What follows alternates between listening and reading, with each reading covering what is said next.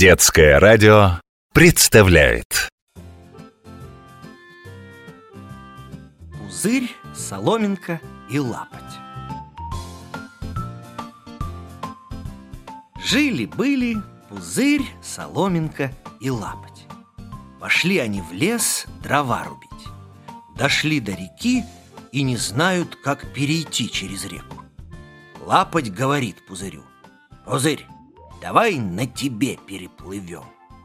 Нет, лапоть, пусть лучше соломинка Перетянется с берега на берег. Мы по ней перейдем. Соломинка перетянулась с берега на берег. Лапоть пошел по соломинке Она и переломилась. Лапоть упал в воду. А пузырь хохотал, хохотал, да и лопнул.